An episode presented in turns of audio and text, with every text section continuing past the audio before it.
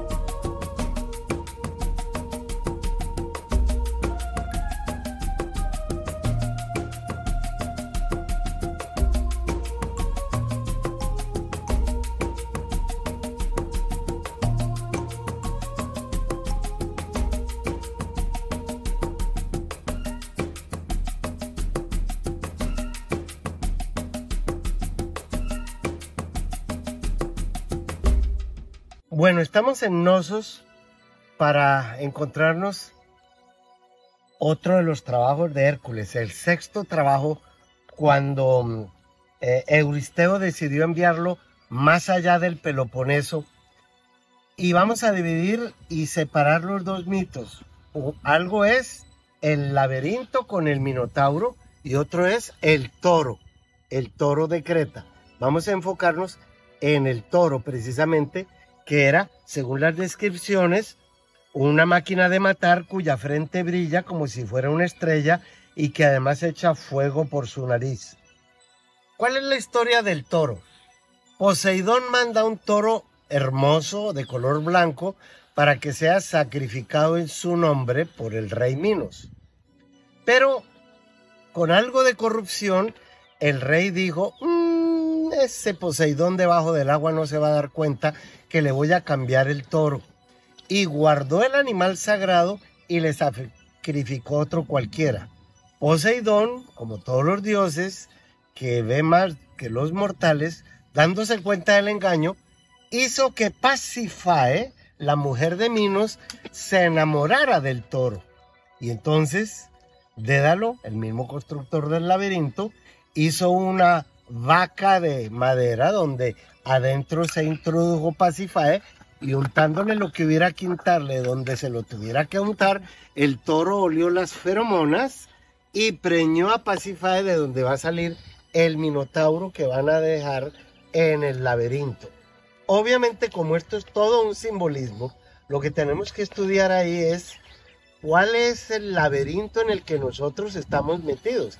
El minotauro es una mezcla entre algo humano y algo animal, como cualquiera de nosotros. Somos un minotauro, aún tenemos mucho de animal y tenemos que lograr ser el ser humano. Después Teseo viene y mata al animal, pero no nos vamos a ir con ese mito. ¿Qué ocurre con el toro?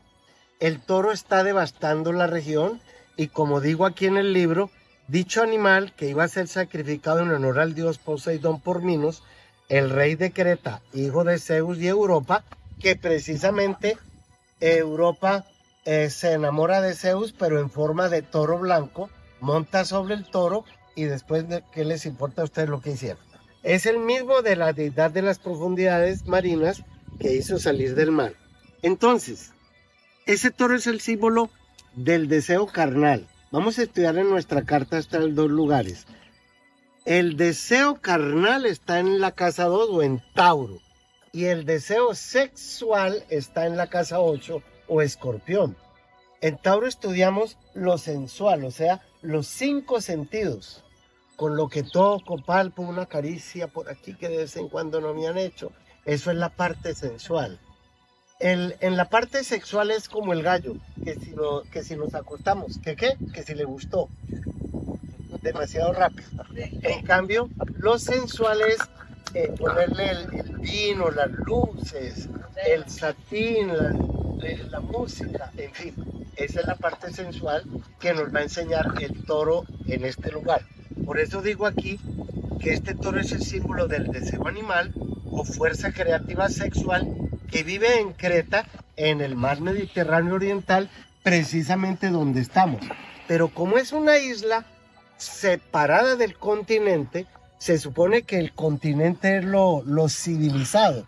En la isla están muy aislados y el oficio de Hércules es llevar el toro hasta la civilización, o sea, a la materia, al animal, pasarlo a ser más humano. Por eso el minotauro es lo que somos nosotros, mitad bestia y mitad humano. Los impedimentos para lograr su objetivo común a todos nosotros son, primero, la mente sexual, porque aun cuando no lo, no lo reconozcamos, nuestra mente es, eh, y en la medida en que pasen los años, es más sexual. ¿Por qué? Porque, y lo sabemos quienes cultivamos abejas, Después de cinco años de tener una, una colmena, una reina, hay que cambiar a la reina. Porque en la medida que pasan los años, la reina va poniendo menos obreros y más zánganos que son los encargados de tirarse a la reina, que entre más vieja, pues más quiere que se la tiren porque ya no quiere trabajar tanto, es decir, el acto sexual. Lo mismo ocurre aquí. Esa mente sexual, que es como el minotauro, encerrado en un laberinto. Cómo manejar el sexo y cómo manejar eh, eh, la parte sensual, pues es lo que nos va a decir el héroe, desde la cual el héroe debe conducir desde esta isla que es como una quimera, como una ilusión, aislado de todo, rodeada de mar, hacia el lado civilizado de, del, propio, héroe. Euristeno entonces encarga al superhombre, al héroe, quien decidido y solitario y asumiendo su propia evolución, logrando domar al animal, lo toma por los cuernos y se monta en él. Montarse en él es como hizo con el jabalí de Erimanto, que, allá lo vimos, eh, o, lo veremos, eh, es dominar la parte material.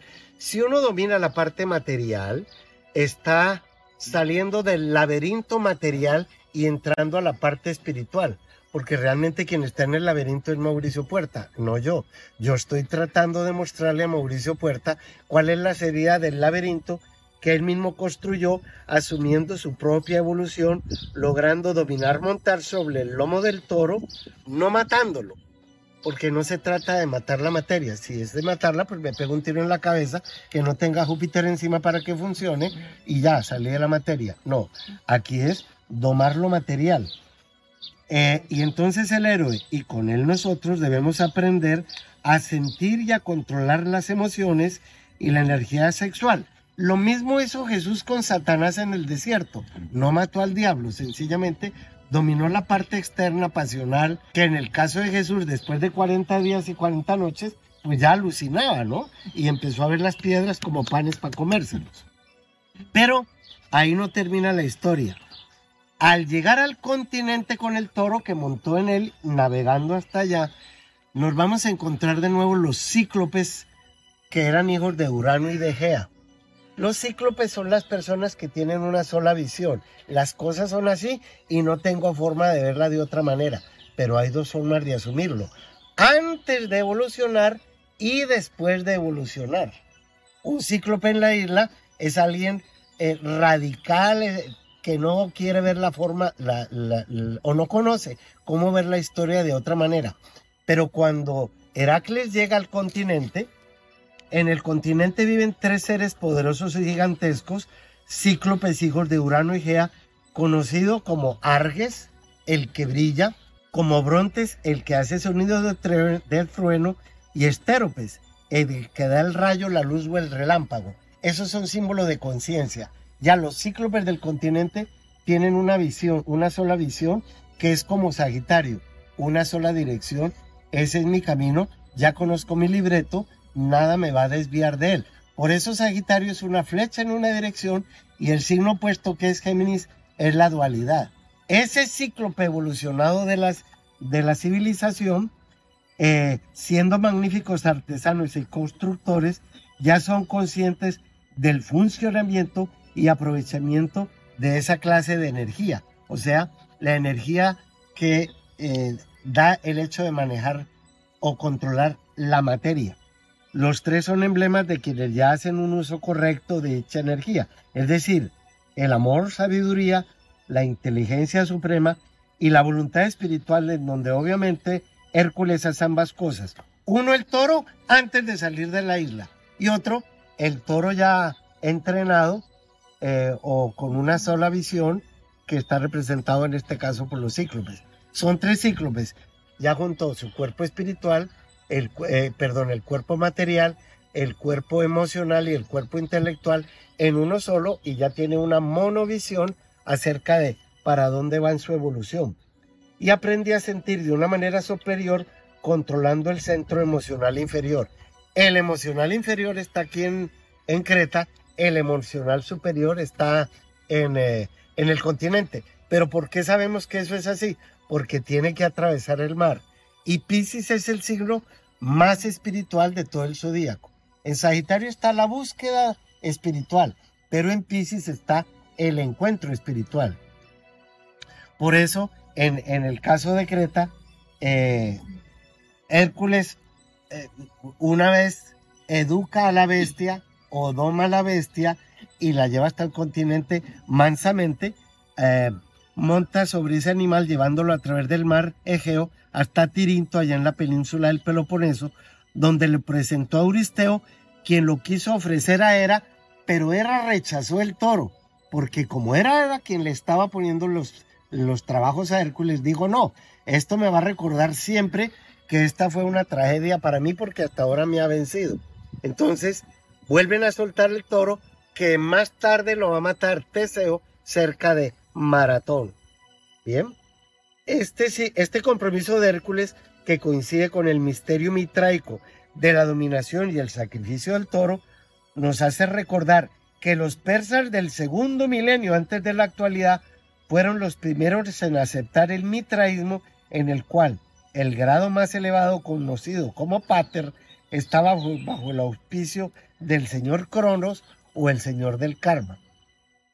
Entonces, para resumir, al final del mito, Así como Pacify, que es humana, está metida dentro de un toro de madera, nosotros estamos...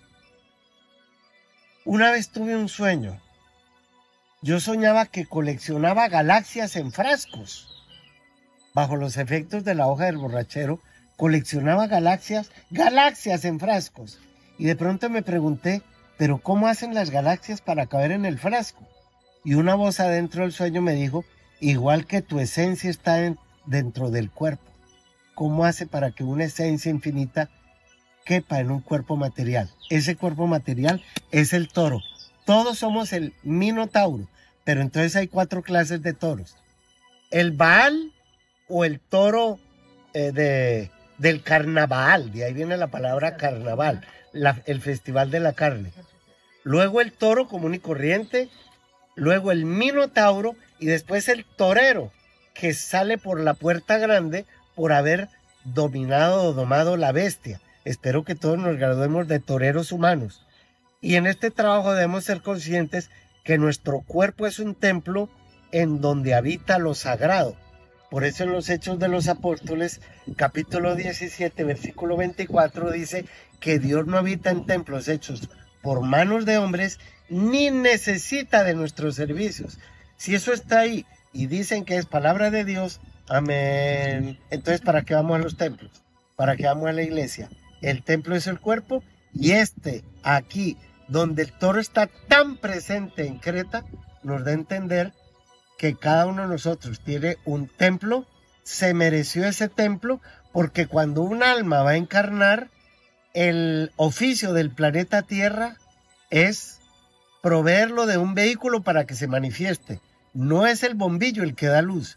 El bombillo presta su materia para que la luz se manifieste. Nosotros somos eso. Un bombillo, un toro que eh, tiene un tiempo con su materia para poderse liberar de ella, obviamente siendo más consciente de quiénes somos. Y por eso no creo que aún seamos seres humanos. Cuando se dice que es de humanos errar, es mentira. Los verdaderos humanos ya no pueden errar. Y por eso dice la reflexión Hércules, ¿ser humano? No, señor. En esta interna escalera, en dicho peldaño yo aún no estoy. Ser humano significa una tal gran perfección un estado de conciencia muy superior al de hoy.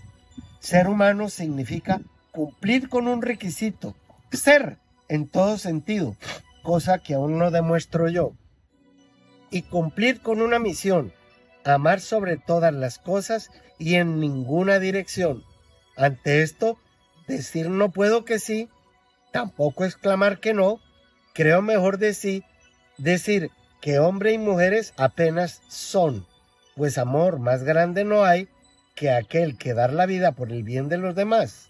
Es cierto, y recuerdo ahora esta correcta verdad, pero debemos comprenderla desde su base real, que es dar la vida por los demás, evolucionar como un ejemplo para que em, eh, muchos sean los llamados y pocos los escogidos, porque los mismos que crucificaron al maestro, pues fueron a los que él les había hecho la, la tarea. Eh, esa fuerza de comprensión que logró adquirir Heracles aquí en Heraclión, eh, mucho antes del rey Minos, indudablemente, em, viene como una tradición oral que luego se escribe aquí y ojalá veamos, eh, si es que vamos al museo, un círculo de efestos donde está todavía un idioma indescifrable. Imagínense dónde estarán los pensamientos que ustedes no han pensado aún ¿Y dónde estarán las emociones a las cuales no hemos aún llegado? Ese es nuestro viaje de Heracles. Que al final de él, como digo en el libro, nos podamos volver en lo que siempre hemos sido, seres inmortales dentro del bombillo. Porque si rompo el bombillo, pues pongo otro. La energía no se pierde, se transforma. Por ahora.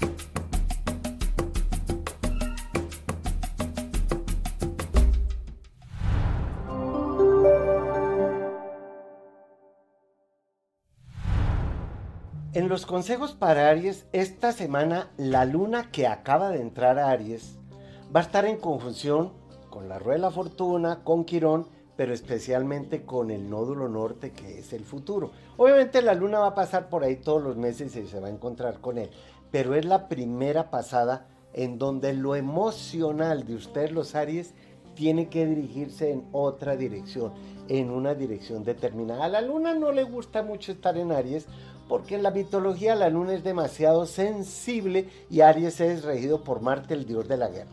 Pero una luna en Aries para una mujer que la vuelve la Amazonas guerrera, corta cabezas, pues también nos da a entender que es el momento en que, si usted que me está escuchando es una mujer Aries, reclame por su individualidad, se autoafirme en lo que usted es y no dependa tanto de nadie. Y si quien me está escuchando es un hombre, pues haga una renovación de su energía femenina también. Esta misma semana la luna también entra a Tauro y se encuentra allí con Júpiter. Esa es una de las mejores conjunciones del zodíaco. Si están en la medianoche y miran al oriente, van a ver la conjunción de Venus y Júpiter, de, perdón, de la luna y Júpiter en Tauro. Es muy linda porque la luna se exalta en Tauro, le encanta estar ahí.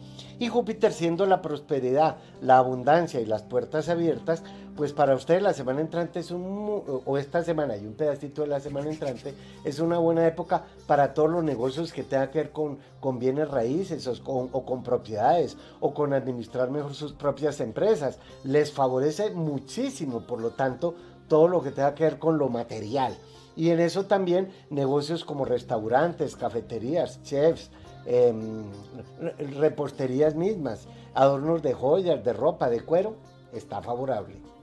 Géminis no tiene ahora factores encima, pero todo lo que tenga que ver con las agrupaciones, los gremios sociales, como en el grupo al cual ustedes pertenecen o donde trabajan, es muy positivo, de modo que den a conocer las ideas que ustedes tengan ante los demás. Involúcrense con la mayor cantidad posible de personas o dejen que muchas personas se involucren en sus planes, porque ahora, como digo yo, es cuando deben saber cómo compartir con el prójimo esas ideas luminosas que ustedes tienen. A Neptuno, eh, perdón, a Géminis lo rige Mercurio y esta semana Mercurio todavía sigue estando en Virgo, entonces aterricen esas em, luminosas ideas que puedan tener con otras personas. Pero si lo que quieren es tener otro tipo de relaciones de pareja, están en muy, muy buen momento para uniones libres o amores ilícitos o escondidos por ahí, que no los vayan a coger.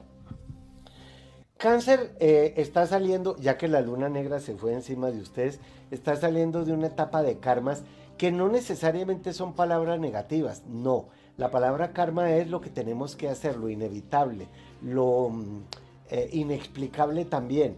De modo que debieran, ya que ustedes son eh, los reyes y reinas de las emociones y no hay ningún eh, signo que sepa hacer sentir mejor a una persona en su casa que ustedes, pues también el hogar es interno.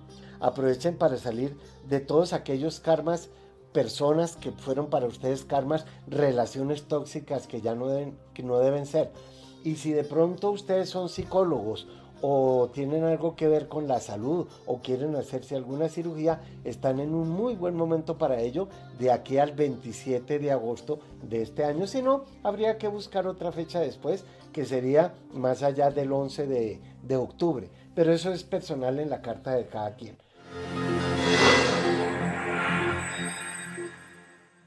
En una videollamada privada que tengamos tú y yo, puedes resolver muchos aspectos de tu vida no solo lo normal que es salud, trabajo y dinero. No, también podemos hablar de tu vida familiar. ¿Cuándo te conviene más casarte? ¿O cuándo tener los hijos? ¿O en qué país te conviene más vivir? ¿O a dónde ir a estudiar? Todo eso lo puedes hacer si me mandas un mensaje por WhatsApp al teléfono 305-380-6062.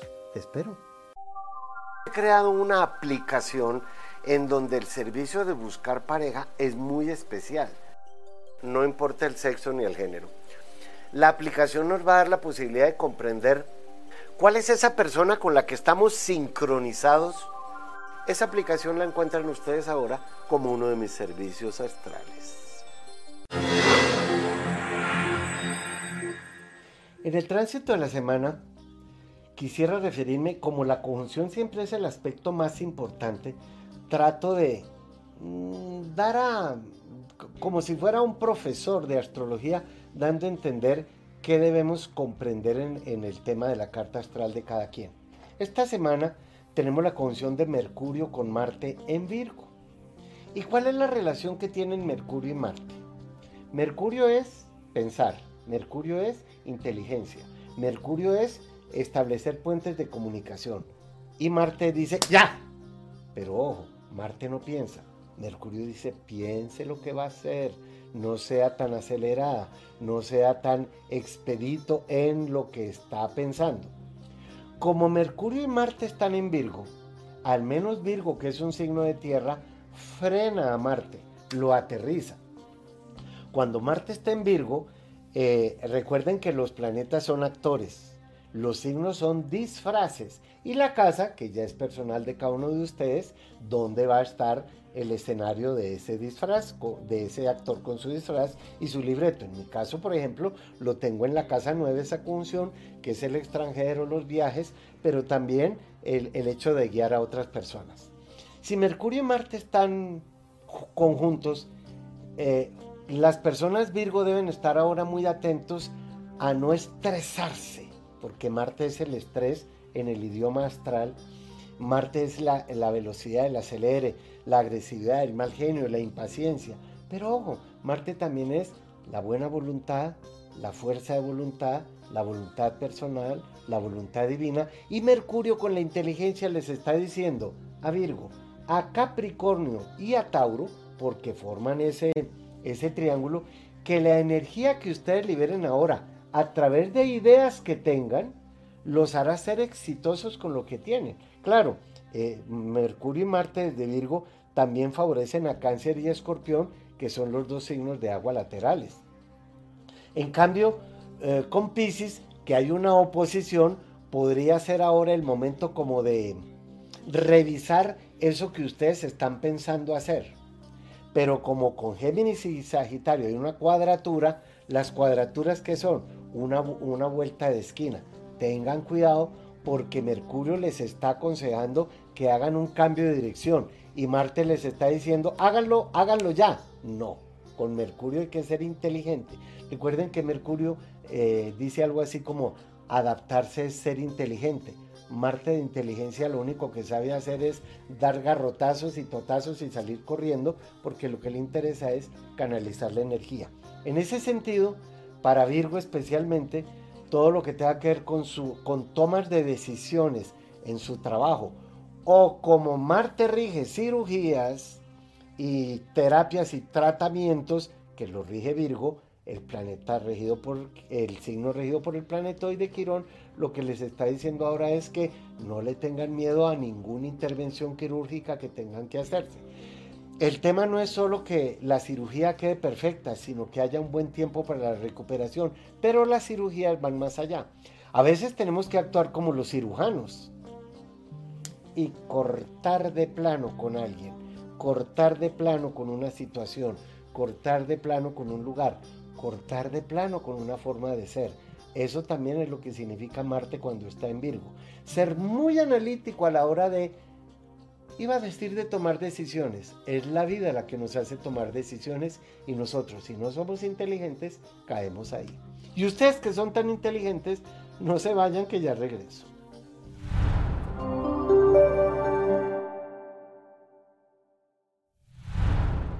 Ahora Leo ya no tiene la conjunción de Venus con la luna negra como en el programa pasado. Ahora la luna negra y el sol están conjuntos. Cuando uno conoce de mitología, uno se, debería sentar a reflexionar. Si la luna negra, como todo tiene su yin y su yang, su eléctrico y su magnético, lo que rechaza y lo que atrae, ustedes los leo deberían pensar ahora, ¿qué es lo que tengo que quitar de mí que está produciendo este rechazo? ¿Qué es lo que tengo que quitar de mi comportamiento que está quitando que yo no atraiga lo que necesito ahora? Pues obviamente la luna negra va a estar en conjunción con Leo, pues mientras el sol está en Leo, o sea, unos 18 días más. Por lo tanto, eh, sean ustedes muy conscientes de cómo canalizar, mejorar o ser una persona diferente ante los demás. Muéstrense más dadivosos. Eh, Mercurio y Marte dijimos que están en Virgo, sí, y que están en esa conjunción. Pero, ¿en qué casa lo tendrán? No sé. Por lo tanto, por lo pronto, si Mercurio es, eh, yo pienso y Virgo es yo analizo, pues analicen muy bien lo que están pensando hacer en este momento, porque Marte es la acción. Y ojo, yo creo por lo que he comprendido, para mí, la comprensión es personal, que uno jamás toma decisiones. Es la vida quien le hace tomar las decisiones. Es la situación que tiene quien le hace tomar la decisión. Si participan ustedes ahora de las decisiones que les está haciendo tomar la vida, pero de una forma consciente, pues no tienen por qué resignarse ni renegar de lo que les está sucediendo. Libra, dejando su pasado atrás, todo lo que tenga que ver en este momento con cumplir con esas aspiraciones que, que no se habían podido dar. Libra es el signo que menos le conviene estar solo, eh, que más necesita la compañía y hago así porque Libra es la balanza. Por eso siempre digo que Libra es el divorcio o la viudez. Pero si su principal pareja es ustedes mismos, ¿qué tal si ahora y durante el próximo año y medio ustedes empezaran a armonizarse más, a estar más en equilibrio consigo mismos? Porque ¿qué le lleva a uno a la gente? Pues aquello que uno es.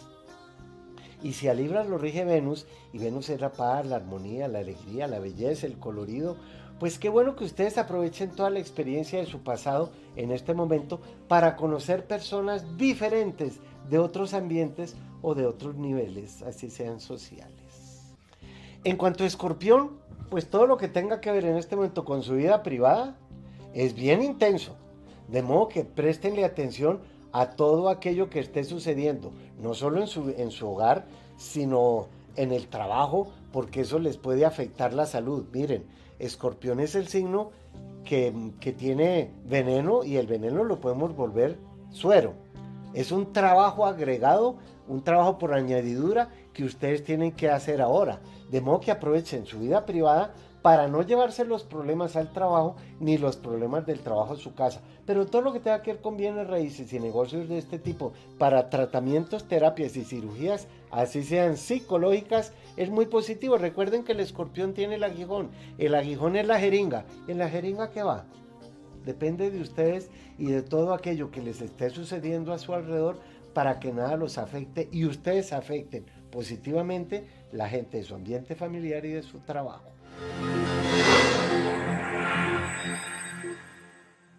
En una videollamada privada que tengamos tú y yo, puedes resolver muchos aspectos de tu vida. No solo lo normal que es salud, trabajo y dinero. No, también podemos hablar de tu vida familiar. ¿Cuándo te conviene más casarte? ¿O cuándo tener los hijos? ¿O en qué país te conviene más vivir? ¿O a dónde ir a estudiar? Todo eso lo puedes hacer si me mandas un mensaje por WhatsApp al teléfono 305-380-6062. Te espero. Creado una aplicación en donde el servicio de buscar pareja es muy especial. No importa el sexo ni el género. La aplicación nos va a dar la posibilidad de comprender cuál es esa persona con la que estamos sincronizados. Esa aplicación la encuentran ustedes ahora como uno de mis servicios astrales. En las respuestas del público María Contreras, que es Acuario, y nació en Madrid, España, me pregunta que está sin pareja y que si volverá a tenerla. Pues mira, María, Acuario es definitivamente el signo de más relaciones de pareja, pero no son relaciones tradicionales. Las relaciones de Acuario van a ser como las de la era de Acuario. Un compromiso más personal, de alma con alma, de corazón con corazón que un compromiso social de firmar un papel por ahí. Eso te lo dejamos a la chusma. El verdadero matrimonio es eh, aquel que es alma con alma. Y cuando es así, son almas sincronizadas. Pues a ti te llegará una nueva pareja después del 21 de enero del 2024. Prepara el terreno. Tania Pinzón, que también es acuario, eh, Quisiera saber si saldrá a favor mi divorcio y economía. Pues no tengo ni idea de con quién estás casada, pero sí va a salir a favor tuyo, como acabo de decir ahora, porque tanto los nódulos que están en Aries y Libra favorecen a Acuario, como que a partir del enero del año entrante, 21 de enero del año entrante, Plutón, el gran planeta que, revoluciona lo que hace que estalle todo, que rompa fuente, entra Acuario por primera vez en 245 años, más o menos.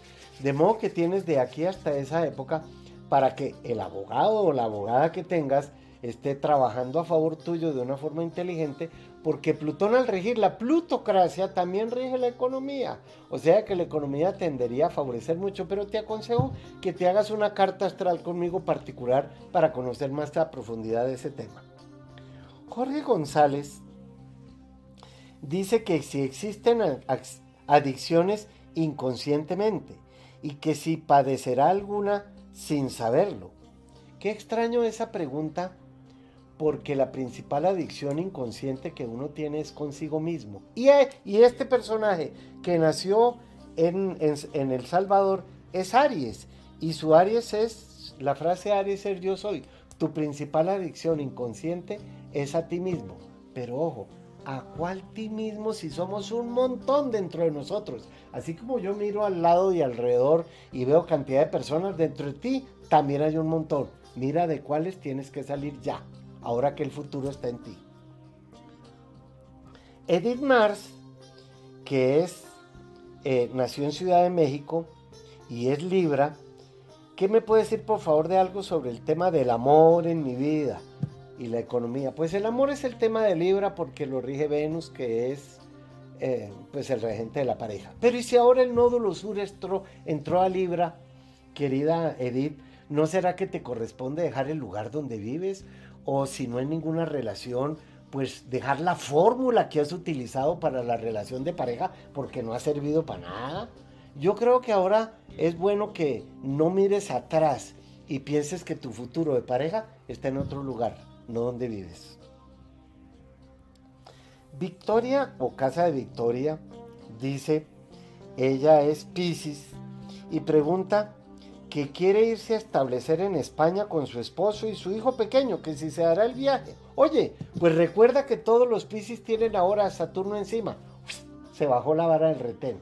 Y bajar la vara del retén significa terminaste este ciclo de vida. Tienes de plazo hasta febrero del 2026 para establecer tu nuevo destino, porque Saturno rige el destino, lo inevitable. No sé si en España o donde sea, pero mm, no dejes pasar este tiempo para construir ese destino donde te lleve Saturno. Sara Montes, eh, que es Libra también, y pregunta ¿Qué desafíos y oportunidades puedo encontrar en mi relación de pareja según los tránsitos actuales o cuál es el futuro de mi relación de pareja actual? Pues Liña, si el nódulo sur está en Libra y todo Libra se divorcia o viuda, procura que no haya nada que nos lleve a eso. Pero como no sé cuál es el signo de tu pareja, vas a tener el nódulo sur, que es el pasado, salir de las dificultades del pasado en la relación de pareja hasta enero del 2025 en tu propio signo te aconsejo que em, te haga la carta comparada con tu pareja para saber para qué se, para qué se encontraron los dos. Becky, eh, que es Capricornio, eh, dice cuál es el signo lunar y el ascendente de, de la hija. Ah, no, no, eh, es la hija la que es Capricornio. Pues bien, el signo lunar es Aries, nació con la luna en Aries. Tienes una pequeña Amazonas que cuando ya vaya a ser mamá tendrá un problemita con ella. Y su ascendente es Géminis que la hace ser muy inteligente, de modo que mm, tienes que saber cómo adaptarte a tu hija. Regreso en un momentito, no se vaya.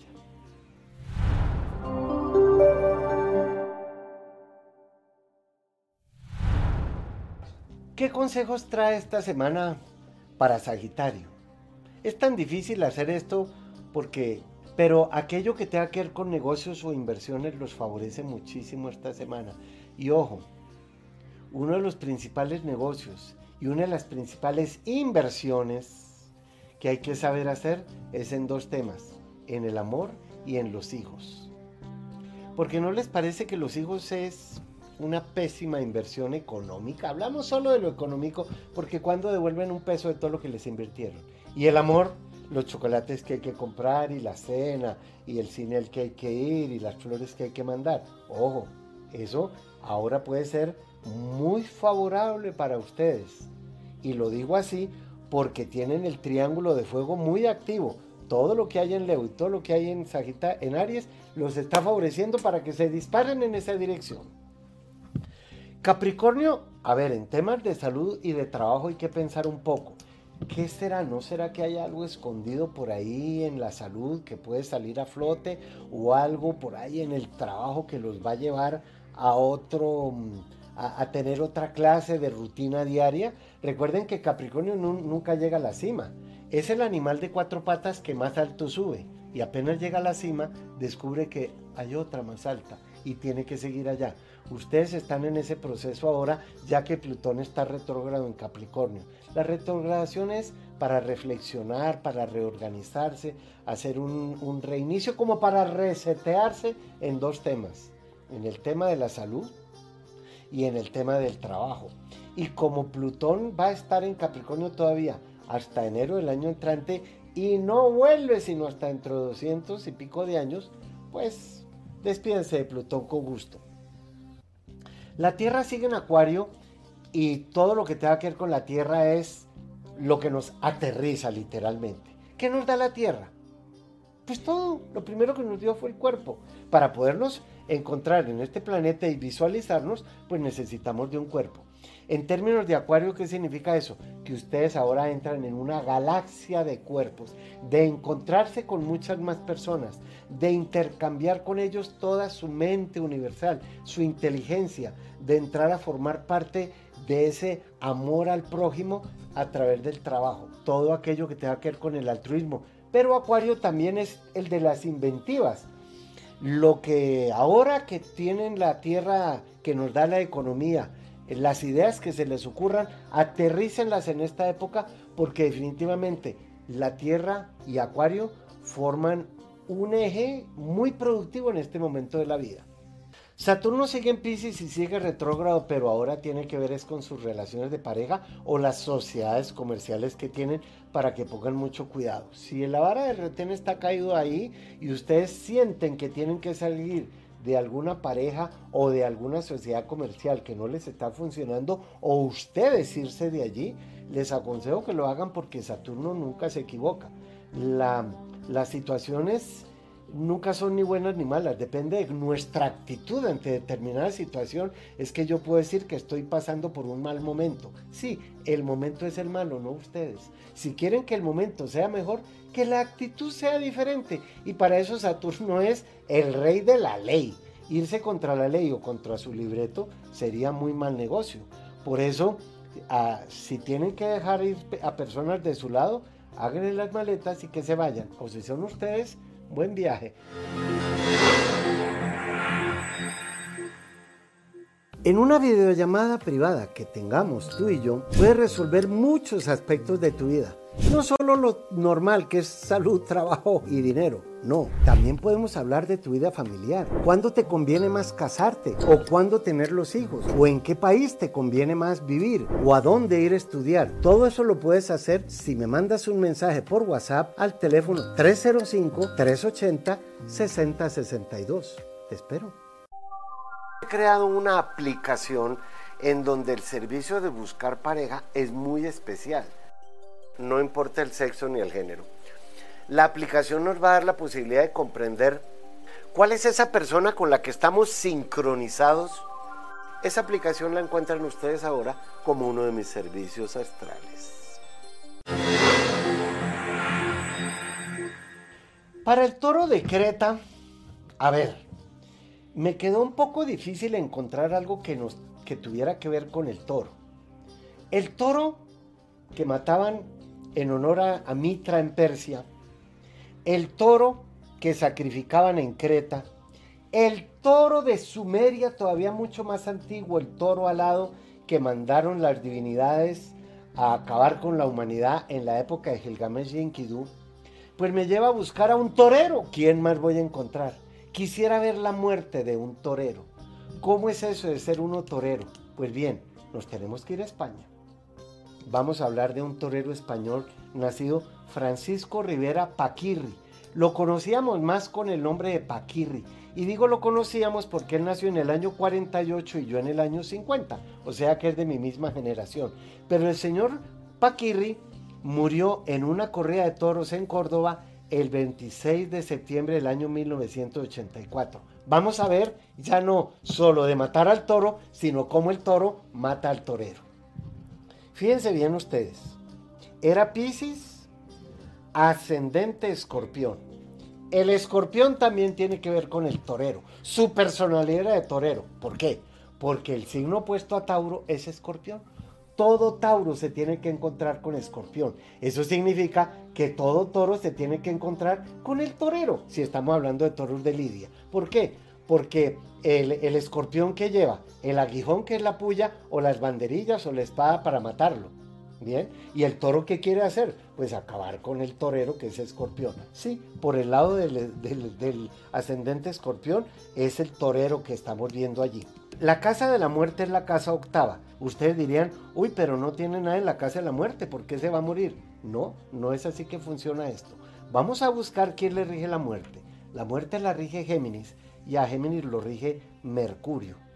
Fíjense bien ustedes, Mercurio está cruzando por encima de la Tierra, que es el planeta que rige a Tauro, el toro de Creta, el de los toreros. En el caso de él, el laberinto va a ser para nosotros lo que para Paquirri era la plaza de toros. Tenemos que salir por donde entramos o tenemos que salir por la puerta grande porque entramos es por un ladito.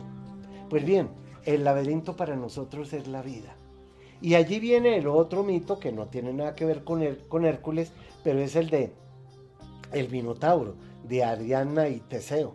Pues en este caso, el señor Paquirri no salió de su laberinto, salió por, no digamos la puerta grande, sino salió rumbo al, al cementerio. Y en ese sentido, la casa 12 sí que, tenía, sí que la tenía muy activa. La casa 12 es la cárcel, el hospital o el cementerio. La llamamos los sitios de reclusión.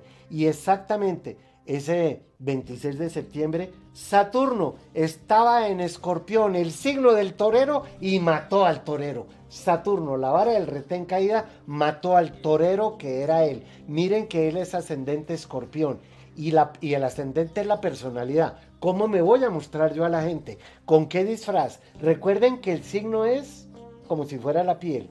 Y el ascendente, el signo que sale en el horizonte, en el momento de yo nacer, la vestimenta, la personalidad. Pues si él es ascendente escorpión, se murió el escorpión y miren ustedes qué exacto, encima del pasado enterró el señor Paquirri al escorpión y a la misma fecha tenía el nódulo norte encima del nódulo norte. O sea que cuando él muere va a cumplir 18 y medio años de edad, o 37, o 55 y medio, porque eso sucede el eje de los nódulos cada 18 y medio.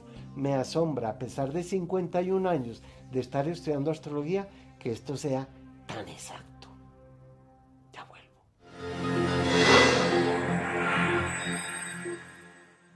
En una videollamada privada que tengamos tú y yo, puedes resolver muchos aspectos de tu vida.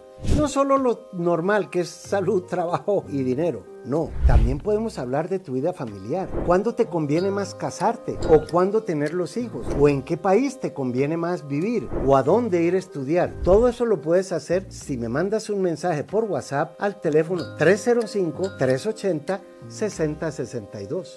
Te espero. He creado una aplicación en donde el servicio de buscar pareja es muy especial. No importa el sexo ni el género. La aplicación nos va a dar la posibilidad de comprender cuál es esa persona con la que estamos sincronizados. Esa aplicación la encuentran ustedes ahora como uno de mis servicios astrales.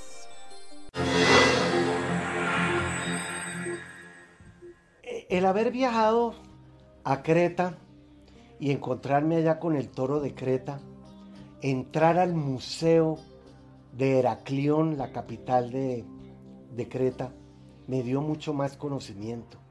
Qué maravilla uno poder tener todavía muchas preguntas que hacerse porque quien las tiene está vivo, el que ya encontró todas las respuestas.